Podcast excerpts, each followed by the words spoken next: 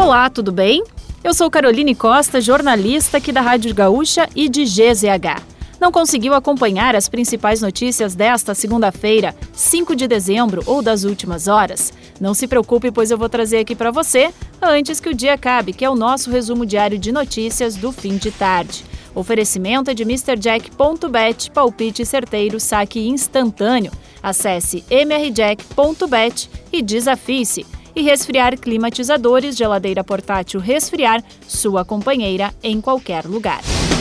O Brasil goleou a Coreia do Sul por 4 a 1 e se classifica para as quartas de final da Copa do Mundo. O primeiro gol foi de Vinícius Júnior aos 7 minutos do primeiro tempo. Neymar, Richarlison e Lucas Paquetá também marcaram na partida. Aos 31 minutos do segundo tempo, o time coreano marcou seu único gol. Na próxima sexta-feira, o Brasil enfrenta a Croácia, que ganhou hoje do Japão nos pênaltis por 3 a 1. O relator do orçamento de 2023, senador Marcelo Castro, disse que a PEC da transição terá dois anos de Bolsa Família fora do teto. O texto protocolado no Senado prevê período de quatro anos, mas há forte resistência de parlamentares. O aviso veio após reunião com os presidentes da Câmara dos Deputados e do Senado nesta segunda-feira.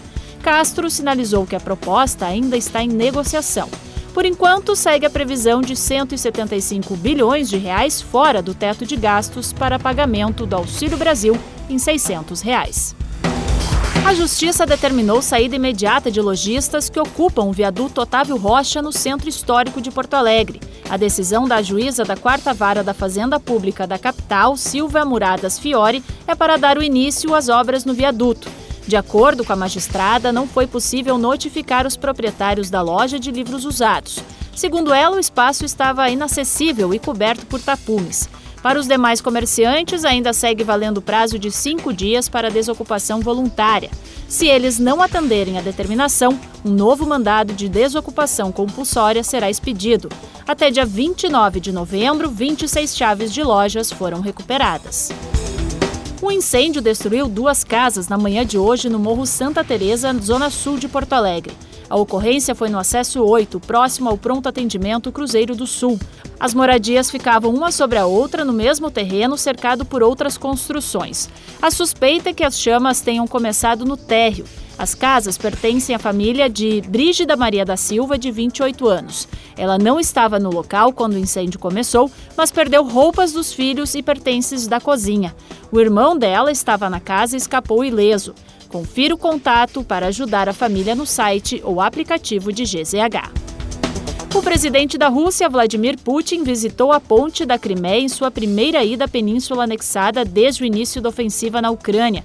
O viaduto foi danificado em outubro por uma forte explosão atribuída pelas autoridades russas às forças ucranianas. O governo russo faz reparos na estrutura. E para fechar o nosso resumo de notícias, antes que o dia acabe, tem a previsão do tempo para amanhã. A terça-feira será de sol na fronteira oeste, na região central, no noroeste, no litoral sul e na região metropolitana de Porto Alegre. Já no norte, no litoral norte na serra, chove fraco. Em São José dos Ausentes, a esperada mínima de 13 graus. A máxima de 37 ocorre em Porto Xavier e Pinhal Grande. Em Porto Alegre, os termômetros variam entre 20 e 30 graus. Se quiser saber mais sobre algum desses assuntos e muitos outros, além dos nossos colunistas, áudios, vídeos, é só acessar gzh.com.br ou o aplicativo de GZH. Amanhã a gente volta aqui antes que o dia acabe. Até lá!